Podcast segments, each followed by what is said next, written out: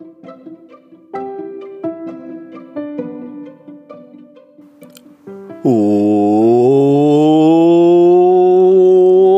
mi gente, buen día. Bienvenidos a otro episodio de Mañanas con Leo. Soy su anfitrión, Leo. Miércoles 9 de enero.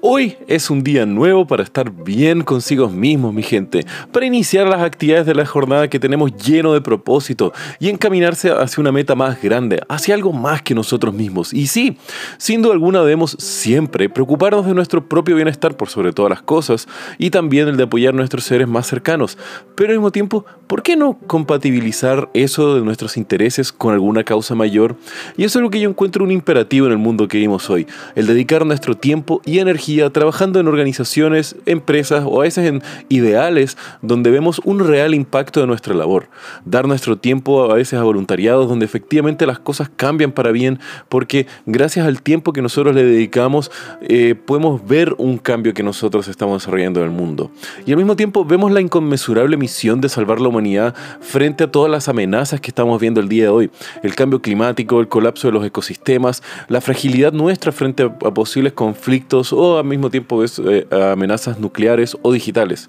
Y obviamente deberíamos estar cada uno de nosotros de alguna forma, aunque sea un grano pequeño, trabajando para remediar las grandes amenazas reales que vemos frente a nosotros y que podrían modificar radicalmente el camino del progreso y el desarrollo de la humanidad. Entonces, si estas cosas están significando hasta un riesgo existencial para nuestra especie, ¿cómo no nosotros mismos tomando las riendas del destino de eh, nosotros mismos? Así que mi mensaje para el día de hoy es un poco genérico, pero es una realidad. Sean ustedes el cambio que quieran ver en el mundo, mi gente. Y si no están haciendo algo para mejorar, son parte del problema que posiblemente está hundiendo la extinción de la humanidad.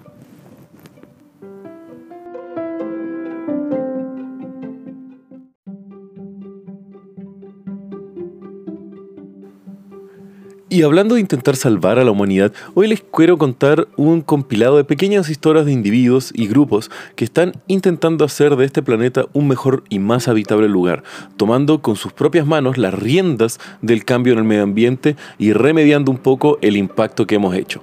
Primero les quiero contar la historia de Yadav Payeng, un hombre en el estado de Assam, en la India, quien eh, cuando vio en 1980 que se inició un programa de reforestación de una reserva natural cerca de donde él vivía, en la isla de Mayuli, él se vio increíblemente feliz, pues esta isla era una que estaba sufriendo duramente el impacto de la deforestación y cómo esto estaba acelerando el proceso de erosión, amenazando que la isla de Mayuli fuera hundida a las pocas décadas. Tristemente, en 1983, el programa de reforestación del Estado se vio detenido por cortes de los presupuestos. Eso hizo que Yadav se quedara bastante frustrado, pero en lugar de quedarse sentado haciendo nada o esperando que el gobierno ofreciera alguna solución, él comenzó su propio programa de reforestación en su total libertad. Y fue así como sin apoyo de ninguna institución, Yadav comenzó un proceso de décadas para reforestar la isla Mayuli. Comenzando a plantar bambú para estabilizar los suelos, luego fue integrando más tipos y variedades de plantas y árboles, expandiéndose por toda la isla. Y como he mencionado, después de más de 30 años de trabajo solitario e independiente, Yadav Payeng prácticamente ha plantado un bosque entero, cubriendo más de 550 hectáreas él solo, y tanto así que eh, ahora esa isla ha sido rehabitada por distintas especies nativas de lagartos, insectos, hasta se han encontrado algunos tigres que han vuelto a la naturaleza gracias a lo que ahora es el apodado hombre del bosque, el cual solamente con su labor y con la paciencia ha logrado hacer un mayor impacto medioambiental que la mayoría de nosotros en toda nuestra vida. Otro caso también en la India es la de Ramvir Tanwar, oh Dios mío estos nombres, quien al ver que India estaba pasando por una de las peores crisis de agua de su historia, decidió poner un fin a la pérdida de distintos lagos y lagunas por culpa de la contaminación o de la erosión de sus tierras. Y fue así como este joven ingeniero de 25 años, en el año 2014, comenzó a hacer un trabajo en el cual ahora ha logrado revivir más de 12 lagos en distintos lados de la India. Esto debido a que eh, muchos de ellos estaban contaminados por plásticos, eh, el agua estaban con colores turbios y sin vida. Eso eran, ahora lagos son llenos de vida y vegetación nativa, los cuales vuelven a crecer, los animales comienzan a reutilizarlo, sus aguas son otra vez seguras para el uso agrícola y en algunos casos para el consumo humano. Esta también fue una iniciativa de un individuo, quien, sin ver ninguna iniciativa de ningún gobierno local ni ninguna empresa, decidió él solo comenzar a retirar los desperdicios plásticos y contaminantes del agua. Al mismo tiempo, comenzó a crear sistemas de filtros y rejillas de las vertientes que llegan a estos lagos,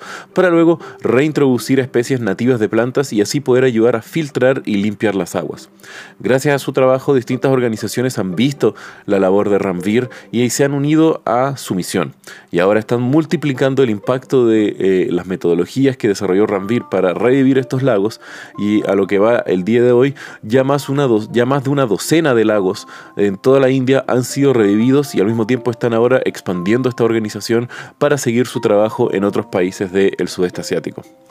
Y aquí en Latinoamérica también estamos con distintas iniciativas y con héroes por el medio ambiente, en la cual les quiero contar el ejemplo de Marino Morikawa, un científico peruano quien utilizando sus propios recursos y conocimientos desarrolló una metodología que mediante el uso de la nanotecnología ha logrado limpiar y restaurar humedales y pantanos esenciales para la biodiversidad en el norte de la ciudad de Lima. Esto a través de una tecnología de nanoburbujas, las cuales encapsulan distintos virus, bacterias y otros contaminantes nocivos, la cual en combinación con sistemas de filtrado de plásticos y otros contaminantes ha logrado revivir sin la utilización de químicos extra que en pocos meses uno de los humedales más importantes, el cual hace más de años había dejado de ser un refugio, ahora vuelve a ser un espacio de descanso para aves migratorias y un foco de desarrollo de la biodiversidad. Al mismo tiempo, la misma agua de esos humedales ha estado incrementando en su volumen, pues esta ahora puede ser utilizada para el crecimiento de distintas plantas y obviamente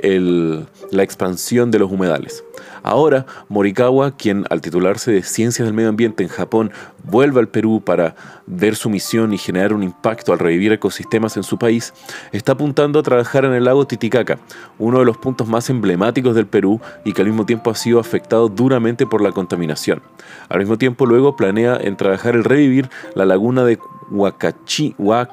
China, oh Dios mío, esos nombres, la cual también ha sido una de las lagunas más duramente eh, golpeadas por la falta de responsabilidad de los ciudadanos y al mismo tiempo la falta de iniciativas del gobierno peruano en revivir algunos de los focos de eh, biodiversidad más grandes de su país. Pero no es solamente a través de aguas o